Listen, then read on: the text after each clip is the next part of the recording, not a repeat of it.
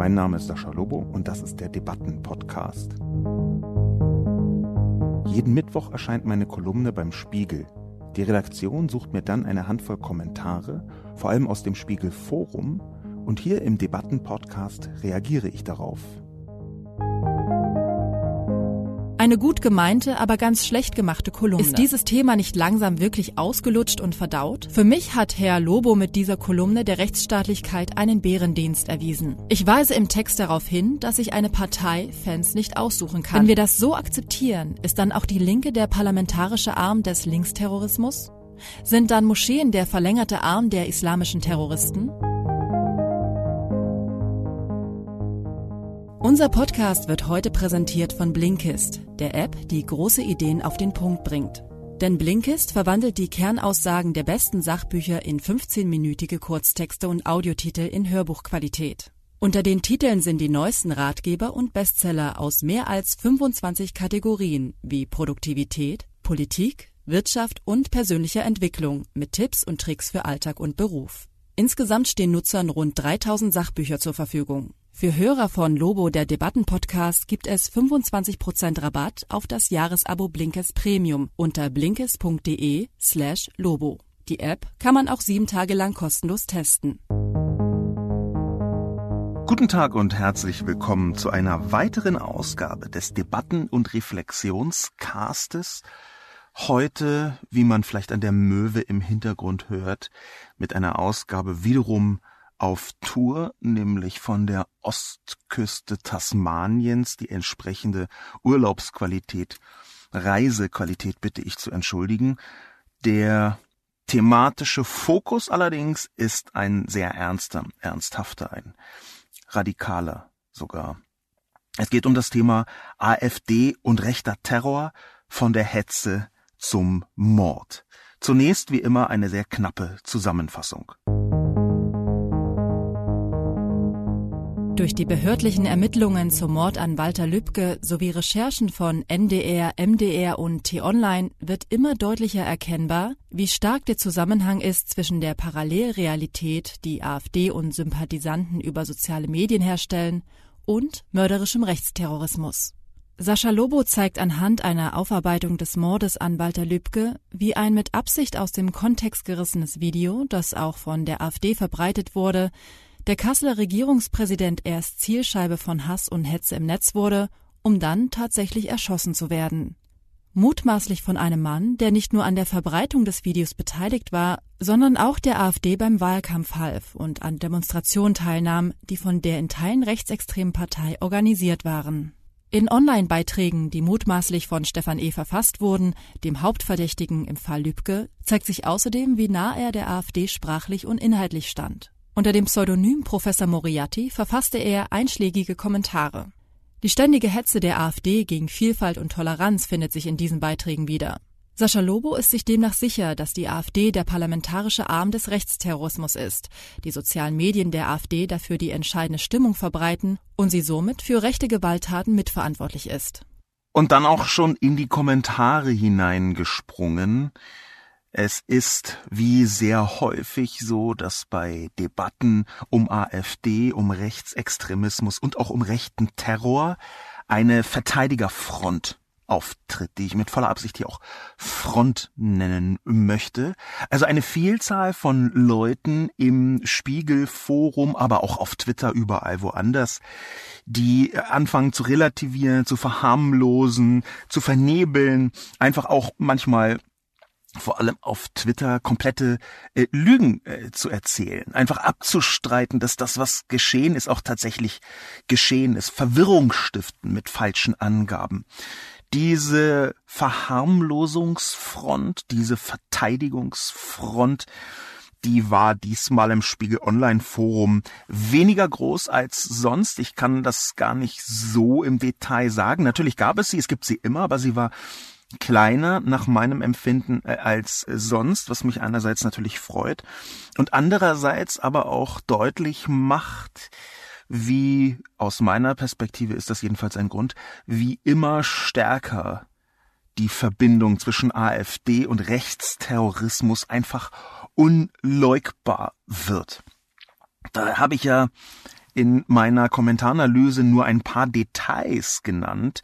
Es gibt ja noch sehr viel mehr, was da an Verbindungen stattgefunden hat zwischen AfD und den entsprechenden Leuten, die da dringend tatverdächtig sind, Walter Lübcke umgebracht zu haben, Stefan Ernst und Markus H. Punkt nämlich, die vier, fünf Punkte, die ich im Text aufgezeichnet habe, dass also Ernst 150 äh, Euro für den Wahlkom Wahlkampf der AfD Thüringen gespendet hat, dass ähm, das Video von den beiden zu stammen scheint, das Video von äh, Walter Lübcke, das berüchtigt gewordene anhand des Videos ist ja immer wieder gehetzt worden ist, ähm, dass die an einer AfD-Demonstration teilgenommen haben, und zwar mindestens an einer, dass äh, Stefan Ernst die AfD in Kassel unterstützt hat, indem er Plakate geklebt hat und mehrfach AfD-Veranstaltungen besucht hat. Das sind alles Tatsachen, die inzwischen langsam ans Licht gekommen sind, die recherchiert worden sind, die aus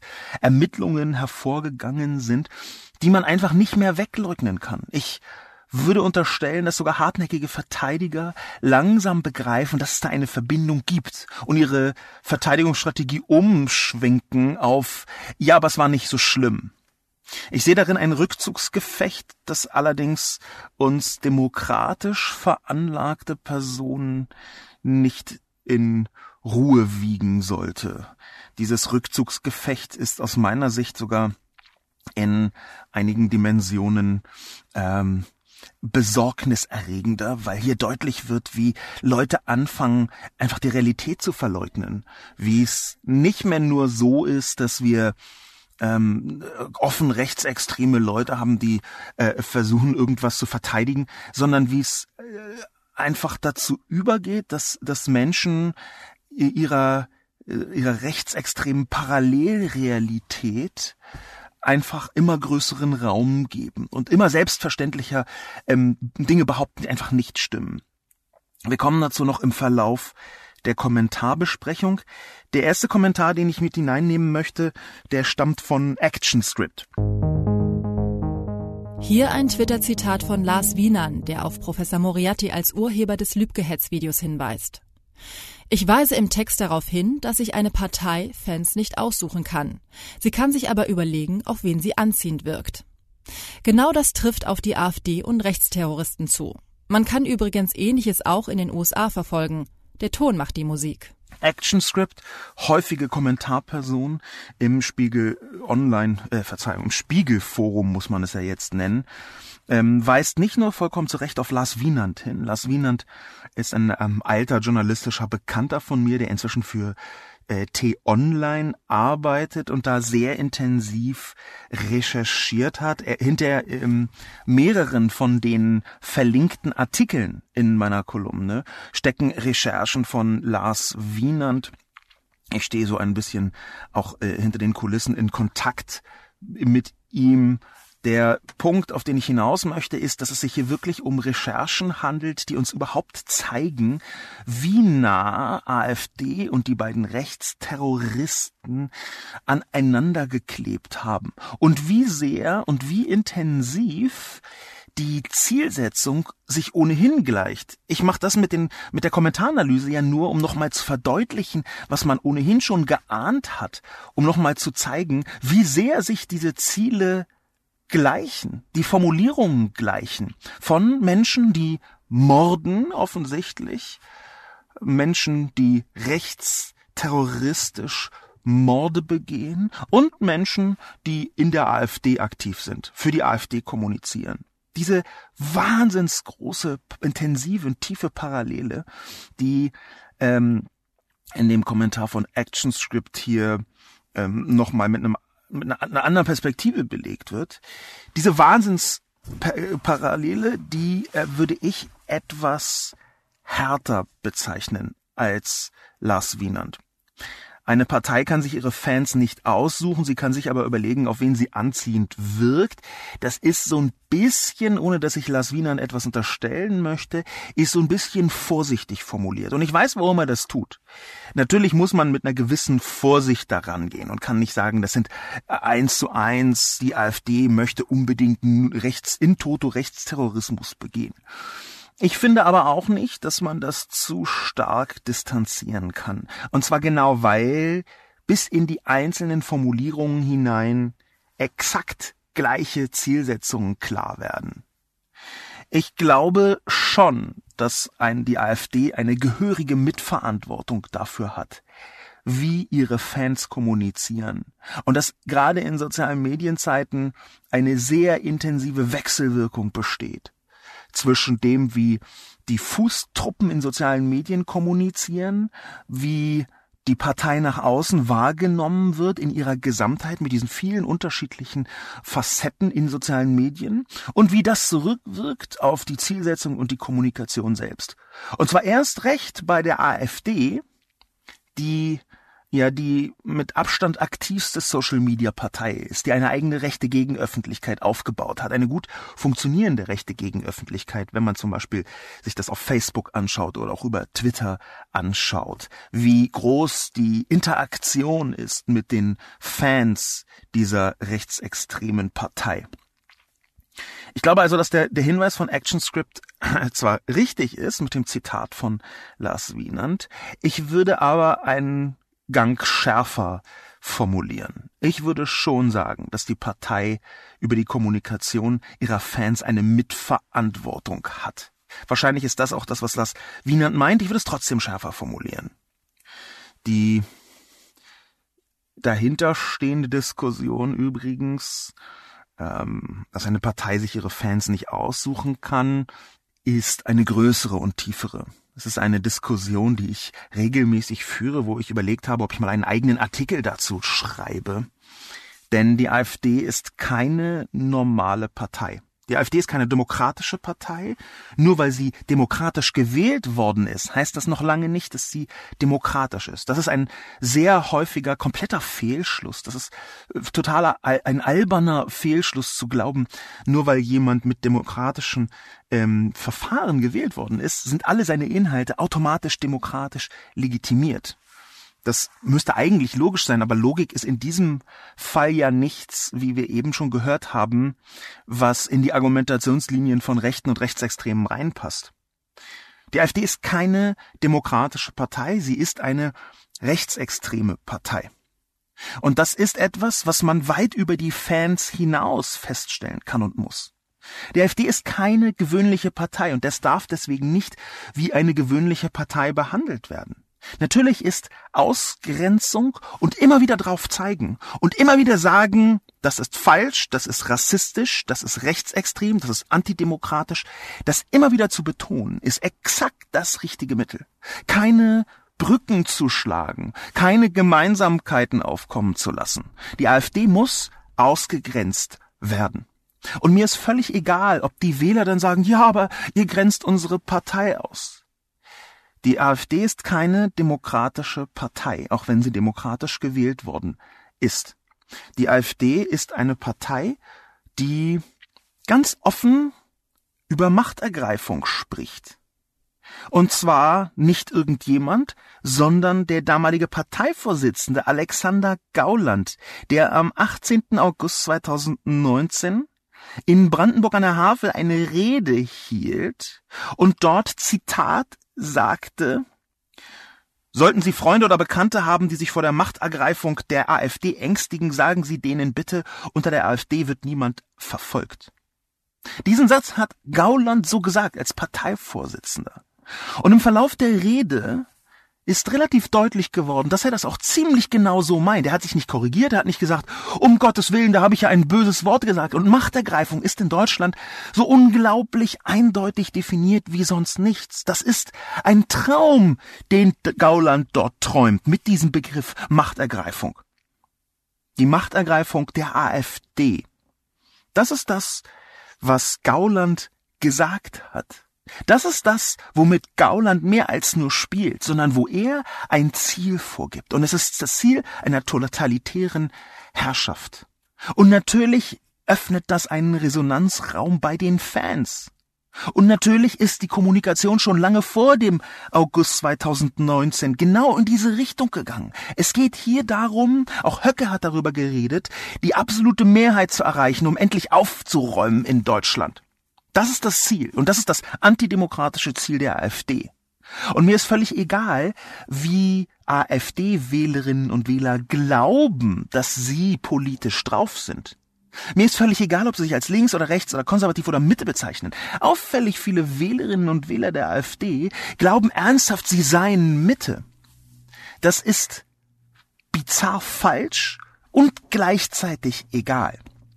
Die AfD ist eine rechtsextreme Partei und wer seine Stimme einer rechtsextremen Partei gibt, wo teilweise Nazis an Führungspositionen sind, so richtige, echte Nazis, echte Original-Nazis, wo solche Menschen in Führungspositionen sind, dann ist total egal, wie man sich selbst politisch nennt, wenn man denen die demokratische Verantwortung per Wahl überträgt.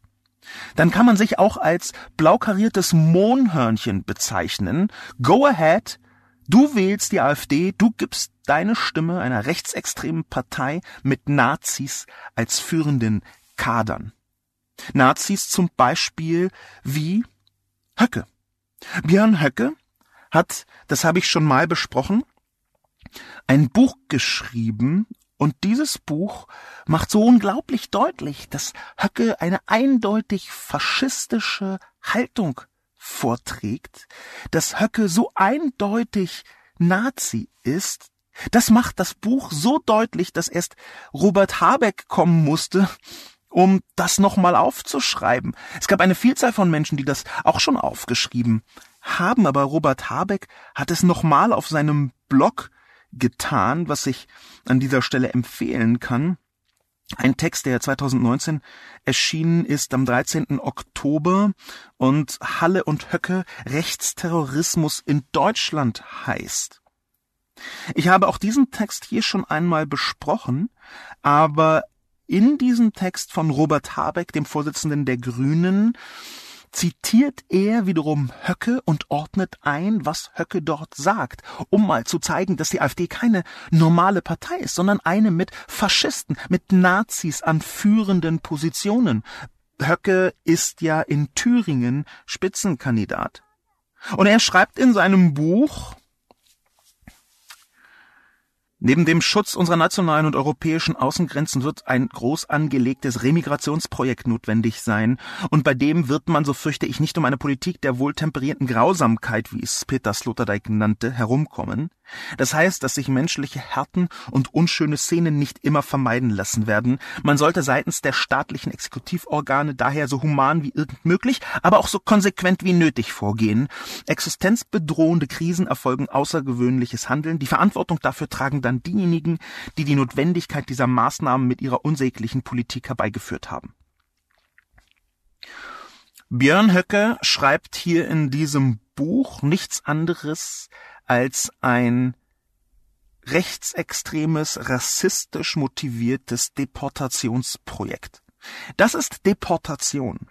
Remigration, das ist, was Nazis als Euphemismus benutzen, um die zwangsweise Rückführung von nicht weißen Menschen in ihre vermeintliche Heimat zu beschreiben.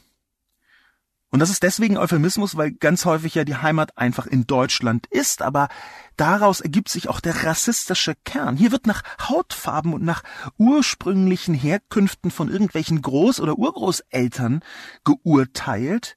Hier wird in weiß und nicht weiß unterschieden. Und hier wird eine zwangsweise Deportation in blumige und gar nicht mehr so blumige Worte verpackt von Björn Höcke. Das ist so offen faschistisch, so offen rassistisch, das ist so offen Nazi-Style, dass man aus meiner Sicht Björn Höcke mit Fug und Recht nicht nur als Nazi bezeichnen kann, sondern eigentlich sogar muss. Und das sind die Führungskader der AfD. Aber wenn man jetzt um die Ecke kommt und sagt, ja, aber das ist doch eine weitere normale Partei, dann lügt man sich in die Tasche. Sie wählen die AfD, weil Sie sagen, na ja, da gibt's schon so ein paar Rechtsausleger, aber im Großen und Ganzen bin ich mit der Migrationspolitik von Angela Merkel nicht so ganz zufrieden und denke deshalb, dass ein Denkzettel, Sie lügen sich selbst in die Tasche. Sie machen sich etwas vor. Und dafür gibt es nur zwei Gründe. Entweder sind Sie selbst rechtsextrem oder Sie sind selbst Großmeister der Autosuggestion und möchten gerne, dass die AfD nicht rechtsextrem ist, aber sie ist es doch. Wenn Sie die AfD wählen, ist es egal, was für Sie eine politische Haltung mit sich rumtragen, dann wählen Sie eine rechtsextreme, eine Nazi-Partei. Punkt. Ende der Diskussion. Völlig egal, was Sie sonst noch so glauben. Völlig egal, was für einen Bildungsgrad Sie haben. Das ist Ihre Verantwortung. Wenn Sie die AfD wählen, dann haben Sie die Verantwortung, eine faschistische Partei gewählt zu haben. Das ist Ihre Verantwortung. Und es wird auch ihre Verantwortung bleiben, egal wie die Geschichte weitergeht. Und sie kann sehr düster, sehr katastrophal weitergehen. Ich zitiere hier Primo Levi. Es ist geschehen und folglich kann es wieder geschehen. Jedem sollte klar sein, worauf hier Primo Levi, der jüdische Philosoph und Schriftsteller, abgezielt hat. Die AfD ist keine normale Partei. Die AfD darf nicht behandelt werden, von Demokraten nicht behandelt werden wie eine normale Partei. Jede Zusammenarbeit mit der AfD, jede Normalisierung der AfD ist ein Punkt, bei dem sich die betreffenden Menschen mitschuldig machen. Mitschuldig machen am Erstarken, am erneuten parlamentarischen Erstarken des Rechtsextremismus und ganz offensichtlich des Rechtsterrorismus. Zurück zu den Kommentaren und der Kolumne. Times schreibt Nichts Neues, Herr Lobo. Ist dieses Thema nicht langsam wirklich ausgelutscht und verdaut? Für rechtsstehende Menschen ist dies wieder Werbung. Alle anderen überfliegen den Text höchstens noch. Hier muss ich Ihnen heftig widersprechen, Times. Das Thema Rechtsextremismus und der Versuch, ich zitiere hier den ehemaligen Parteivorsitzenden der AfD, der Versuch der Machtergreifung der AfD ist niemals ausgelutscht. Was möchten Sie denn? Möchten Sie, dass wir einfach überhaupt nicht mehr darüber berichten? Möchten Sie nicht, dass wir darüber berichten, wenn Rechtsterroristen, mutmaßliche Rechtsterroristen, die jemanden ermordet zu haben scheinen wegen seiner politischen Haltung, ein CDU-Funktionär, dass wenn die enge Verbindungen haben zur AfD, und im Hintergrund vielleicht sogar, auch da wird in nächster Zeit sicherlich einiges ans Tageslicht kommen, vielleicht sogar Verbindungen zur NSU auftauchen werden. Ich vermute das hier anhand von teilweise schon in den Presse, in der Presse gelesen äh, worden sein, also in, äh, an Artikeln jedenfalls. Aber wenn das alles zutrifft, Times, dann soll man nicht mehr drüber sprechen? Dann soll man nicht mehr drüber berichten? Was ist denn das für eine absurde Haltung? Und auch der zweite Punkt, den finde ich etwas merkwürdig. Für rechtsstehende Menschen ist dies wieder Werbung. Alle anderen überfliegen den Text höchstens noch. Also der zweite Teil dieses Satzes, das ist eine komplette Fehleinschätzung. Es gab sehr viele Menschen, die diesen Text nicht nur gelesen haben, sondern auch weiterempfohlen haben und die sehr absichtsvoll versucht haben nachzuvollziehen, was genau die Parallelen sind. Auch wenn ich total zugeben muss, dass natürlich nicht alles völlig neu darin ist. Das ist eben eine Krux, wenn man bestätigende Analysen verfertigen möchte, dann ist man selten in komplett neuen Fahrgewässern. Dann muss man immer wieder sagen, ja, hier stimmt auch das, was schon mal gesagt worden, auch hier stimmt das, was gesagt worden, auch hier haben wir eine Parallele. Anders funktioniert das doch gar nicht. Der Punkt mit, dass rechtsstehende Menschen das als Werbung bezeichnen, das ist einer, der sehr häufig kommt und auch einer, der auf Twitter von AfD-Sympathisanten, von Rechtsextremen ein paar Mal genannt worden ist. Ein Tweet zum Beispiel lautete ungefähr paraphrasiert, oh danke, wieder eine halbe Million Wähler mehr für die AfD. Das geht davon aus, dass Menschen eher die AfD wählen, wenn sie glauben, dass sie zu Unrecht angegriffen wird. Und ich kann nicht völlig ausschließen, dass in manchen Köpfen tatsächlich ganz ähnliche Mechanismen vor sich gehen. Es ist aber doch eine eigentlich komplett absurde Welthaltung.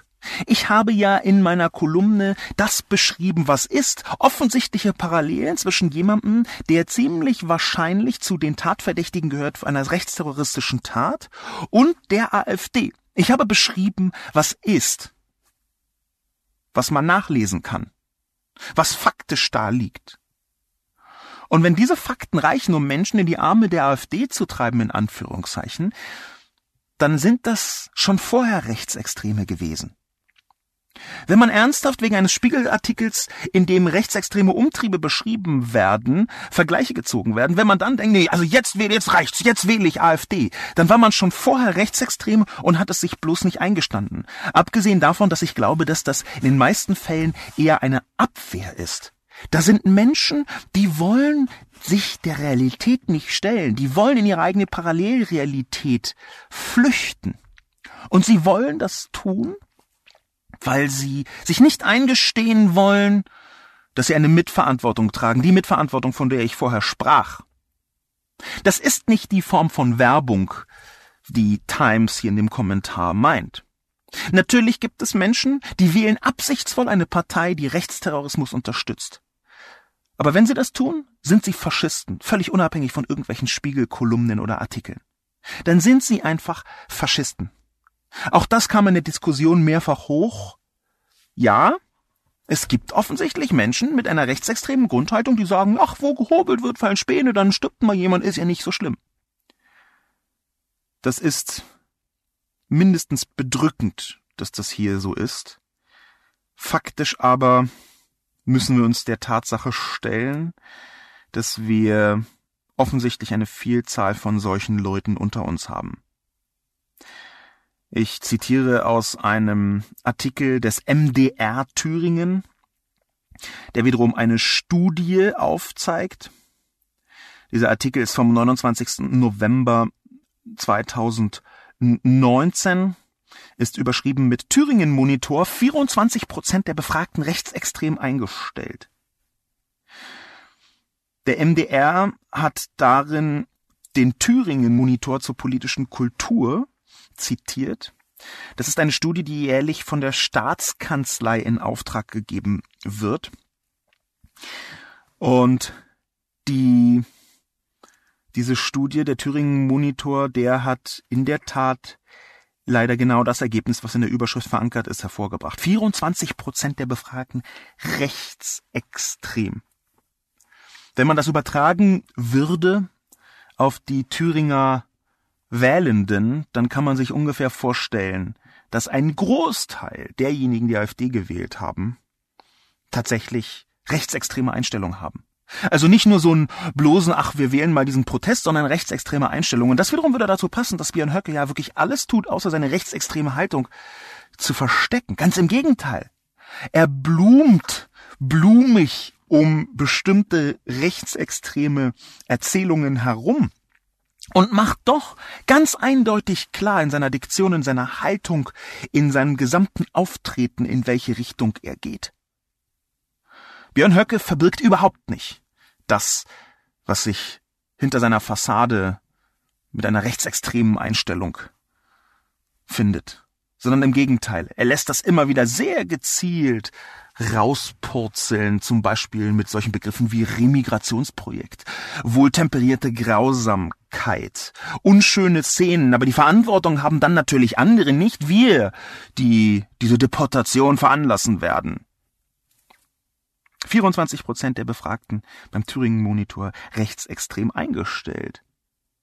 Ich glaube nicht, dass diese 24 Prozent eben noch nicht AfD gewählt haben und jetzt einen Spiegelartikel sehen, liebe Person Times, von einem hahnfrisurigen Kolumnisten geschrieben, der sich sehr eindeutig anti-AfD, anti-Nazi, anti-rechtsextrem verortet und dann beschließen, also jetzt muss ich die AfD wählen. Es geht nicht mehr anders, wo diese komische Frisurenperson so auf ihr herumhackt und einfach zeigt, dass ein Rechtsterrorist sich offenbar bei der AfD engagiert hat.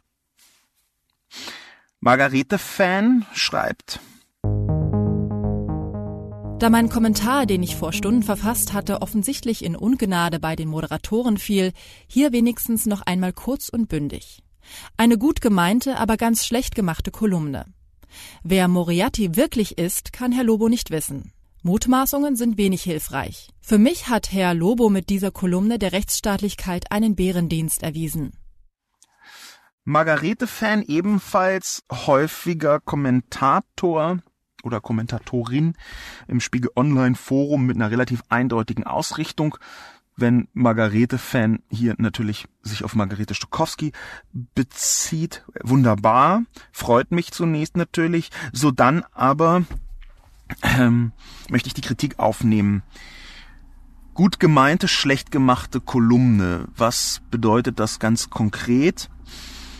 Margarete-Fan wirft mir vor, dass ich diese Vermutung, Moriarty habe diese Kommentare verfasst und sei deckungsgleich mit Markus H. oder Stefan Ernst, dass das viel zu an den Haaren herbeigezogen zu sein scheint, als dass man da irgendetwas drüber schreiben sollte.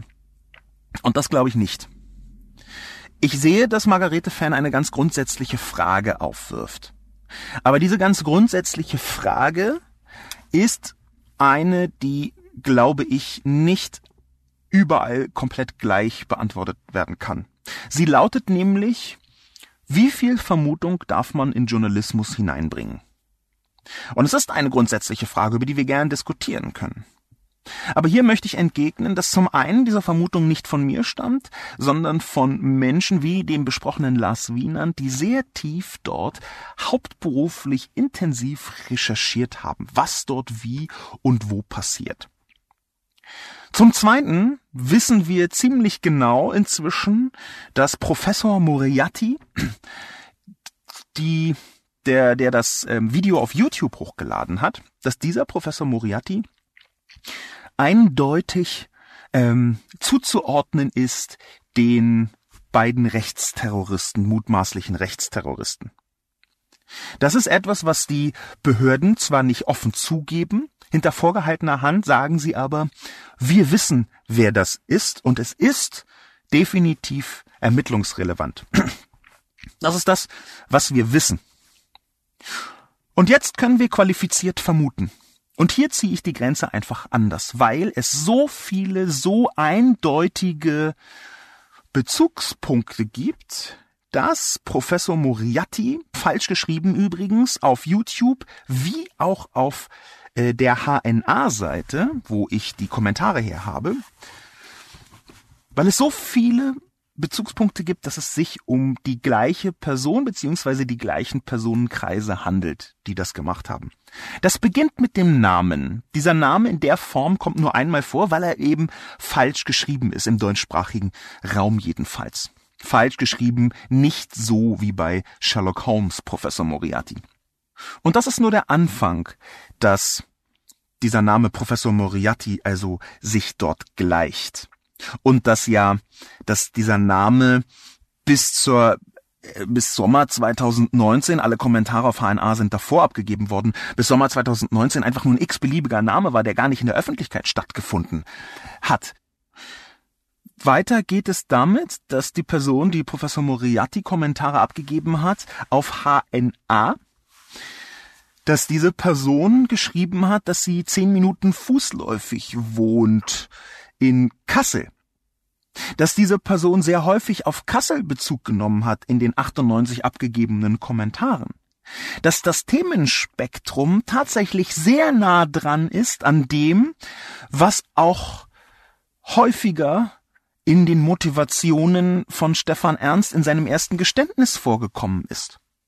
Das sind also Parallelen, die so groß sind, dass man aus meiner Sicht die Vermutung einfach benutzen kann, um darüber zu schreiben. Ich mache ja auch ganz offen, dass es eine Vermutung ist. Es ist eine qualifizierte Vermutung. Und ich halte das für legitim. Ich glaube nicht, dass ich mit dieser Kolumne der Rechtsstaatlichkeit einen Bärendienst erwiesen habe. Im Gegenteil, ich glaube hier zu zeigen, dass eine gute Chance besteht, dass wahrscheinlich Rechtsterroristen und die Argumentationen einer Partei extrem nah beieinander sind, dass das wichtig ist, zu erkennen und wenn die Erkenntnis schon da ist, das nochmal zu vertiefen. Kolumnen sind nicht Teil einer Rechtsstaatlichkeit. Das wird immer wieder auch auf so eine absurde Weise miteinander verquirlt. Es gibt eine Vielzahl von Menschen, die glauben, alle juristischen Details müssten auch in, sagen wir mal, publizistischen Erzeugnissen eins zu eins wiedergespiegelt werden angenommen von ja Rechtsstaatlichkeit und der Unschuldsvermutung, die bis zum Schluss gelten müsse. Das sind alles wichtige rechtsstaatliche Instrumente, aber das sind rechtsstaatliche Instrumente in Gerichtsverfahren.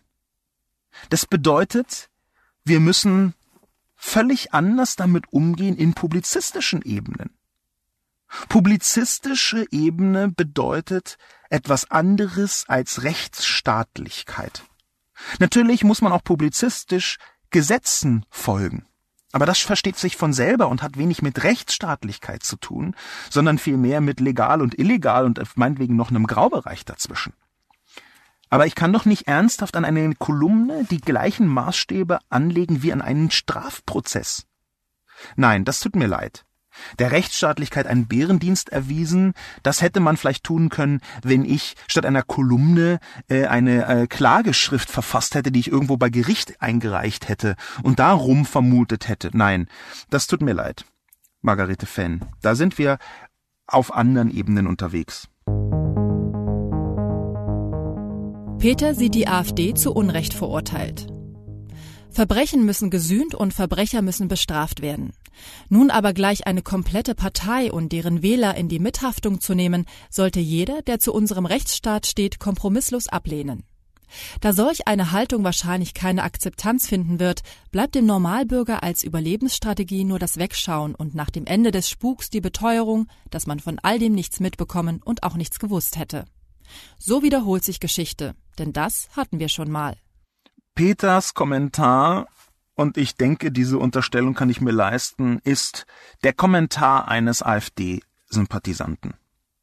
Das fängt damit an, dass solche Begriffe wie Normalbürger eine ziemlich eindeutige Geschmacksrichtung mitbringen. Normalbürger sagen in genau solchen Kontexten, wie Peter das hier tut, sehr häufig das, was sie selbst empfinden, sei mh, hm, das gesunde Volksempfinden. Die eigentliche Mehrheit, die schweigende Mehrheit, die 51 Prozent mindestens, die eigentlich sich sehnen nach der Machtübernahme der AfD. Normalbürger ist nichts anderes als die Einwortüberzeugung, dass die eigene Haltung in Wahrheit die Mehrheit ausmacht. Und genau das finden wir sehr häufig bei den Menschen, die glauben, sie seien ja nur die Mitte. Bei den Menschen, die glauben, ja, ich wähle zwar AfD, aber ich bin politisch eigentlich eher in der Mitte. Das sind Menschen, die wollen sich nicht eingestehen, dass sie rechtsextreme Haltungen haben. Das sind Menschen, die ernsthaft glauben, sie würden die AfD aus Notwehr wählen, wegen der vielen Ausländer, aber die natürlich trotzdem nicht rechtsextrem sind und nicht rassistisch. Nein. Sorry, lieber Peter. Ich nehme die komplette Partei und deren Wähler natürlich in Mithaftung. Und warum? Weil die Wähler die Partei gewählt haben. Und zwar diejenigen, die das in den Bundesländern getan haben, zum Beispiel in Thüringen oder in Sachsen, auch zu einem Zeitpunkt, wo sehr klar geworden war, was die AfD ist, nämlich eine rechtsextreme Partei. Die Wähler nehmen sich selbst in Mithaftung, weil sie ihre Stimme einer rechtsextremen Partei gegeben haben. Ich drücke das nur aus, was die Wähler getan haben. Und natürlich nehme ich die komplette Partei in Mithaftung. Wenn ein Parteivorsitzender so etwas sagt wie Vogelschiss und damit die Nazizeit meint, inklusive des Holocaustes, die, der natürlich gehört zur Nazizeit. Vogelschiss. Wenn man also so etwas sagt als Parteivorsitzender und damit den Holocaust meint, den industriellen Massenmord an Juden, dann ist es nicht nur das Recht, sondern die Pflicht, die komplette fucking Partei in Mithaftung zu nehmen. Ich nehme die fucking CDU auch in Mithaftung, wenn Merkel irgendwas sagt. So funktioniert das Spiel.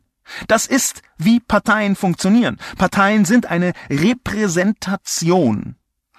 Und zwar eine Repräsentation einer Vielzahl politischer Haltungen und je höher diese politischen Haltungen in der Struktur der Funktionäre der Partei stattfinden, umso mehr kann man und muss man die ganze Partei in Mithaftung nehmen. Wenn Angela Merkel irgendetwas sagt, dann kann man mit Fug und Recht sagen, die CDU findet. Natürlich kann man da anfangen, fein zu differenzieren und sagen, na, es war nur dieses eine Mal und im Durchschnitt gibt es und es gibt eine Plurale und so weiter und so fort. Aber es ist hier bei der AfD ja nicht das erste Mal, dass Gauland und Konsorten, also Menschen, die entweder ganz lange an der Spitze standen oder noch an der Spitze stehen, Dinge gesagt haben, die so eindeutig rechtsextrem faschistoid sind. Die ganze Andreas Kalbitz-Situation und der Mann ist Vorsitzender der Partei in Brandenburg. Die ganze Andreas Kalbitz-Situation. Allein die würde schon reichen, um die AfD als rechtsextreme Partei zu bezeichnen. Und es kommen noch Björn Höcke dazu und es kommt noch Gauland dazu. Und es kommt noch eine Vielzahl von verschiedenen Funktionären aus dem Mittelbau dazu, die sich immer wieder rechtsextrem geäußert haben. Nein, es tut mir leid, Peter. Die ganze Partei ist natürlich mitverantwortlich dafür, was für eine Stimmung aufgebaut wird. Das, was ich mit meiner Kolumne versucht habe zu zeigen, ist, dass die Stimmung, die von der AfD geschürt wird in den sozialen Medien, dass das exakt die Stimmung widerspiegelt, die mutmaßliche Rechtsterroristen für ihren Mord aufgebaut haben. Eine Stimmung des Bürgerkriegsalarmismus. Des Jetzt geht es los, des braunen Erwachens. Jetzt fangen wir an mit dem Höcke-Zitat groß angelegten Remigrationsprojekt und wer dem im Weg steht, der muss halten unschöne Szenen erdulden, zum Beispiel einen Kopfschuss. Es tut mir leid, Peter. Die AfD ist hier komplett zu Recht in exakt die Ecke gestellt worden, in die sie gehört, in die rechtsextreme Ecke in die Ecke, aus der ab Werk immer wieder solche rechtsterroristischen Versuche hervorgehen. Der Lübcke-Mord ist ja nur einer von sehr, sehr, sehr, sehr, sehr, sehr vielen rechtsterroristischen Angriffen, die in den letzten Jahren bekannt geworden sind, die durchaus mit dieser Stimmung zu tun hatten. Es ist zwar der einzige Mord in der Größenordnung an einem Funktionsträger der CDU, aber natürlich sind genau die gleichen Argumente auch verwendet worden, um zum Beispiel Flüchtlingsheime anzuzünden, was immer noch geschieht, um Flüchtlinge zu attackieren, was noch immer geschieht und immer weiter geschieht und immer wieder geschieht. Wie geschieht das? Das geschieht aus der psychosozialen Stimmung heraus, dass man denkt, jetzt müssen wir handeln. Es sind zu viele. Wir müssen endlich für die Reinheit des Volkskörpers sorgen. Ich übertreibe noch nicht mal. Das sind teilweise fast wortgleiche Stimmungen, die über soziale Medien verbreitet werden. Und wir haben eine Vielzahl von Hinweisen darauf, dass Stimmungen in sozialen Medien tatsächlich irgendwann zu Taten werden können. Wir haben diese Erkenntnisse übrigens weltweit, nicht nur auf Deutschland bezogen sondern auf eine Vielzahl von Situationen bezogen, wo über soziale Medien Stimmungen hergestellt werden in der Bevölkerung, die dann dezentral in Gewalt münden. Wir haben die ersten äh, Erkenntnisse ähm, diesbezüglich von den Wahlen 2009 in Kenia interessanterweise, wo es vor den Wahlen äh, zu fast 1000 Toten gekommen ist, weil bestimmte ethnische Spannungen über soziale Medien, damals hauptsächlich SMS und Mail übrigens, geschürt worden sind. Und dass diese sozialen Stimmungen auch in Gewalt umschlagen können, das scheint eine interkulturelle Komponente zu sein. Wir wissen das aus Myanmar, wo über Facebook Fake News tatsächlich ein Völkermord mit ausgelöst worden ist. Wir wissen das teilweise aus Mexiko, wir wissen das aus Paris, wo bestimmte Fake News und Gerüchte dazu geführt haben, dass ähm, Menschen angegriffen worden sind Dort ist über ähm, vor allem WhatsApp eine Vielzahl von Gerüchten verbreitet worden, dass äh, Sinti und Roma Kinder entführen würden. Und dann sind Leute losgegangen und haben Sinti und Roma angegriffen, die damit natürlich überhaupt nichts zu tun hatten. Wir haben also nachweisbar quer durch die ganze Welt ganz offensichtlich eine Verbindung aus Stimmungen in sozialen Medien und Handlungen, die aus Hass aus Verachtung, aus Menschenfeindlichkeit heraus geschehen. Natürlich gibt es eine Mitverantwortung derjenigen, die diese Stimmung schüren. Und das ist die AfD. Und die AfD tut das sehr umfassend mit Hilfe ihrer Anhänger. Die AfD ist ja in sozialen Medien nicht ganz alleine, sondern sie lebt und sie arbeitet und sie wirkt über die Zehntausende, die Hunderttausenden, vielleicht die Millionen von Menschen, die ihre Inhalte immer wieder verbreiten. Natürlich nehme ich die ganze Partei in Mithaftung, weil sie sich selbst in Mithaftung, vor allem in Mitverantwortung begeben hat mit den Dingen, die sie kommuniziert, Peter. Die AfD ist keine normale Partei, sie ist eine rechtsextreme Partei. Die AfD ist eine antidemokratische Partei. Der Parteivorsitzende, der spricht von Machtergreifung der AfD in Deutschland, der von Vogelschiss spricht, der muss sich gefallen lassen, dass er antidemokratisch genannt wird. Alles andere würde ich für Augenwischerei halten. Der nächste Kommentar stammt von Luigi. Luigi möchte die Grundaussage der Kolumne so nicht stützen. Nein, obwohl kein Freund der AfD, muss ich diesem Beitrag entschieden widersprechen. Wenn wir das so akzeptieren, ist dann auch die Linke der parlamentarische Arm des Linksterrorismus? Sind dann Moscheen der verlängerte Arm der islamischen Terroristen? Das ist genauso einseitig und pauschal wie die Denkweise der Rechten. Das kann ich nicht unterschreiben. Luigi macht einen wichtigen Punkt. Auch wenn die Einleitung, wie im Forum äh, ähm, angemerkt worden ist, ich bin kein Freund der AfD, manchmal darauf hinweist, dass dann tatsächlich etwas kommt, was eins zu eins AfD-Sprech ist. Das möchte ich hier in diesem Fall bei Luigi aber nicht eins zu eins unterstellen. Im Gegenteil. Der Hinweis von Luigi ist ja auf den ersten Blick gar nicht ganz sinnlos.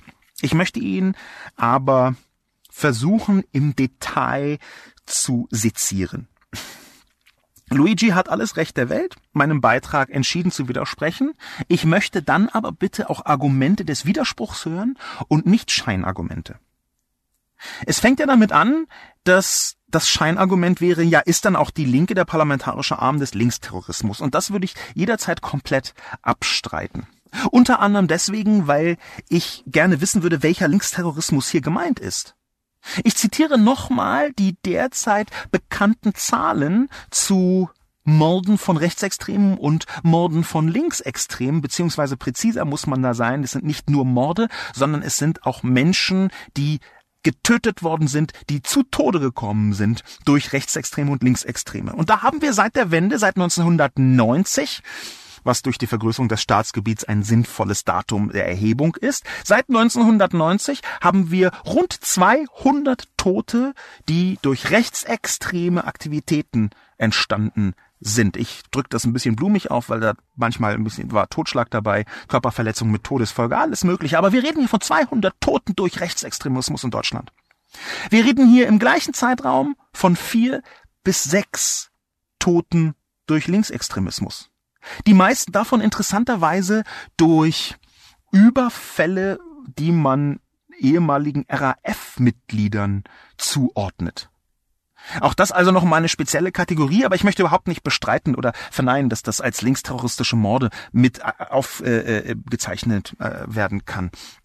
Die Zahlen stammen bei vier bis sechs von dem BKA und bei über 200 von einer Untersuchung vom Tagesspiegel. Die offiziellen BKA-Zahlen liegen etwas niedriger. Das BKA gibt aber selber zu, dass sie sehr konservativ gezählt haben. Deswegen benutze ich hier die Zahlen des Tagesspiegel. Auf der Ebene sprechen wir also. Auf dieser Ebene sprechen wir 200 zu 6, was Tote angeht.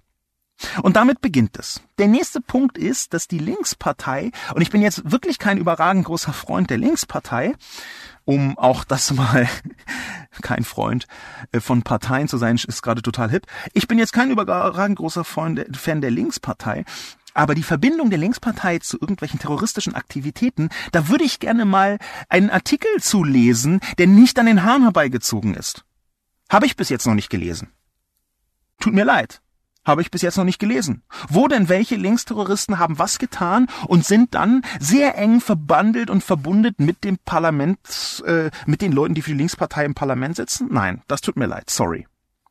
Die Linke sind nicht der parlamentarische Arm des Linksterrorismus, weil zum einen in Deutschland der Linksterrorismus einfach minimal ist und weil zum Zweiten sehr eindeutig die Verbindungen, die dazwischen sind, offenbar noch nicht oder nicht, äh, offenbar noch nicht aufgezeigt worden sind und vielleicht auch gar nicht aufgezeigt werden können, weil sie nicht da sind. Die Moscheen der verlängerte Arm der islamischen Terroristen, das ist noch ein bisschen ein anderer Punkt. Und ich bin dankbar, dass Luigi diesen Punkt aufbringt. Weil natürlich ist dieser Dreierklang von Rechtsextremismus, Linksextremismus und Islamismus einer, der häufig bei Extremismen beschrieben wird. Aus meiner Sicht ist es in Deutschland keinesfalls gleichzusetzen. Und zwar hauptsächlich, weil wir in einem Land leben, in dem Rechtsextremismus eine zweistellige Millionenzahl von Ermordeten, von Toten provoziert hat. Mit dem Holocaust eine hohe einstellige Millionenzahl von industriell Ermordeten. Man kann Rechtsextremismus und Linksextremismus in Deutschland nicht gleichsetzen. Und auch der Islamismus verdient, glaube ich, eine eigene Betrachtung.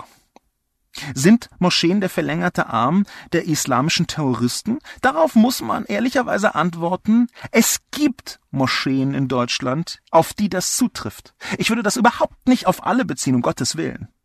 Die allermeisten Muslime und folglich auch eine größere Zahl von Moscheen sind natürlich einfach nur Menschen, die ihre Religion ausüben wollen. Aber es gibt in Deutschland eine Reihe von Moscheen, die natürlich enge Beziehungen zu Menschen unterhalten oder unterhalten haben, die in den islamistischen Terror hineinreichen. Und zwar jetzt nicht nur in Deutschland. Wir haben ja zum Beispiel in Belgien die äh, große Moschee. Ich habe in meinem Buch Realitätsschock im Integrationskapitel darüber geschrieben, wie in Belgien sich eine islamistische Szene aufgebaut hat und diese islamistische Szene hat sich um eine belgische Moschee herumgruppiert. Das ist eine verstörende, eine bittere, eine katastrophale Anekdote, dass 1966 der belgische König sich zusammen mit dem damaligen saudischen König hingesetzt hat und gesagt hat, ja, wir kriegen hier in Belgien euer billiges Öl, und ihr dürft dafür die muslimischen Gastarbeiter mit eurem mit eurer Ausprägung des Islams bespielen. Man hat also den saudischen Islam importiert und hat obendrein auch noch eine Pacht gegeben für einen bestimmten Pavillon mitten in Brüssel, der dann zu einer äh, Moschee, zu einer der großen Moschee in Brüssel umgebaut worden ist, die bis heute gilt als ein Sammelpunkt des Islamismus und als ein Anknüpfungspunkt für islamistische Terroristen. Es gibt also Moscheen in Europa, aber eben auch, Stichwort Füsilet Moschee in Berlin, Moscheen, wo definitiv islamische Terroristen unterwegs sind. Nur, auch wenn ich das jetzt weit ausgeführt habe, Luigi, nur, was bedeutet das denn? Das bedeutet doch nichts anderes, als dass man jedes einzelne Mal, einzelne Mal genau hinschauen muss. Und wenn wir von einzelnen Moscheen sprechen, ist das eine Dimension, eine katastrophale, gerade was islamistische Terroranschläge angeht. Aber das entlastet doch keine Sekunde lang die AfD. Nur weil auf der einen Seite etwas stattfindet, muss es doch auf der anderen Seite nicht eine Entsprechung geben. Die politische Landschaft ist doch kein Spiegel sondern man schaut sich jedes einzelne Detail an, jede einzelne Szene an und untersucht sie auf verschiedene Anknüpfungspunkte, zum Beispiel für Terror. Und nur wenn man in bestimmten Moscheen in Deutschland durchaus Verbindungen zum islamistischen Terror findet, unter anderem auch, weil viele Moscheen betrieben werden von äh, Leuten, die dem islamistischen Spektrum zuzuordnen sind. Aber nur weil das der Wahrheit entspricht, heißt das doch nicht automatisch, dass die AfD dann unschuldig ist. Nein, im Gegenteil. Man muss sich das genau anschauen und wir müssen uns auch ganz genau anschauen, wie sind die Verbindungen zwischen dem parlamentarischen Arm des Rechtsterrorismus der AfD und den entsprechenden Rechtsterroristen. Die Verbindungen werden ans Tageslicht kommen, die noch viel tiefer und viel umfassender sind. Das ist eine Vermutung von mir, die sich darauf stützt, was ich mit verschiedenen Leuten besprochen habe, die da dran gerade im Hintergrund recherchieren. Ich bin mir sehr sicher, dass noch eine Reihe von weiteren Verbindungen offenbar werden. Und zwar Verbindungen, die sehr deutlich machen, es wird kein Einzelfall gewesen sein, dass hochproblematische, gewalttätige Menschen im Umfeld der AfD agieren. Es ist eine Verbindung, die nicht nur da liegt, sondern die provoziert worden ist.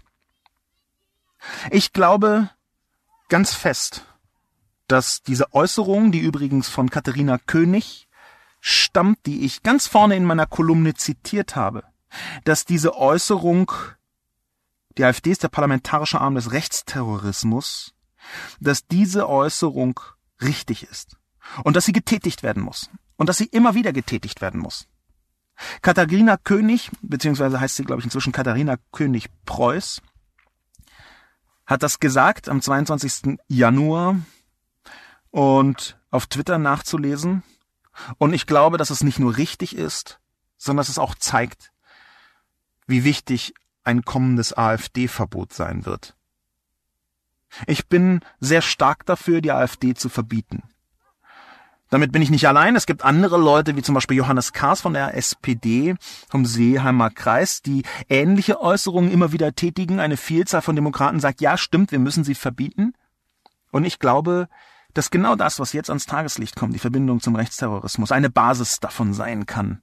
Wenn schon das offene Träumen vom Machtergreifen, das Träumen von einer Machtergreifung der AfD nicht ausreicht.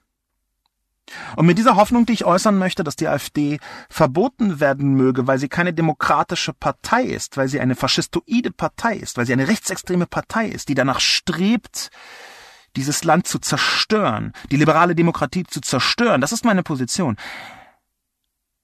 dass diese Partei verboten werden soll. Mein Name ist Sascha Lobo. Vielen Dank fürs Zuhören.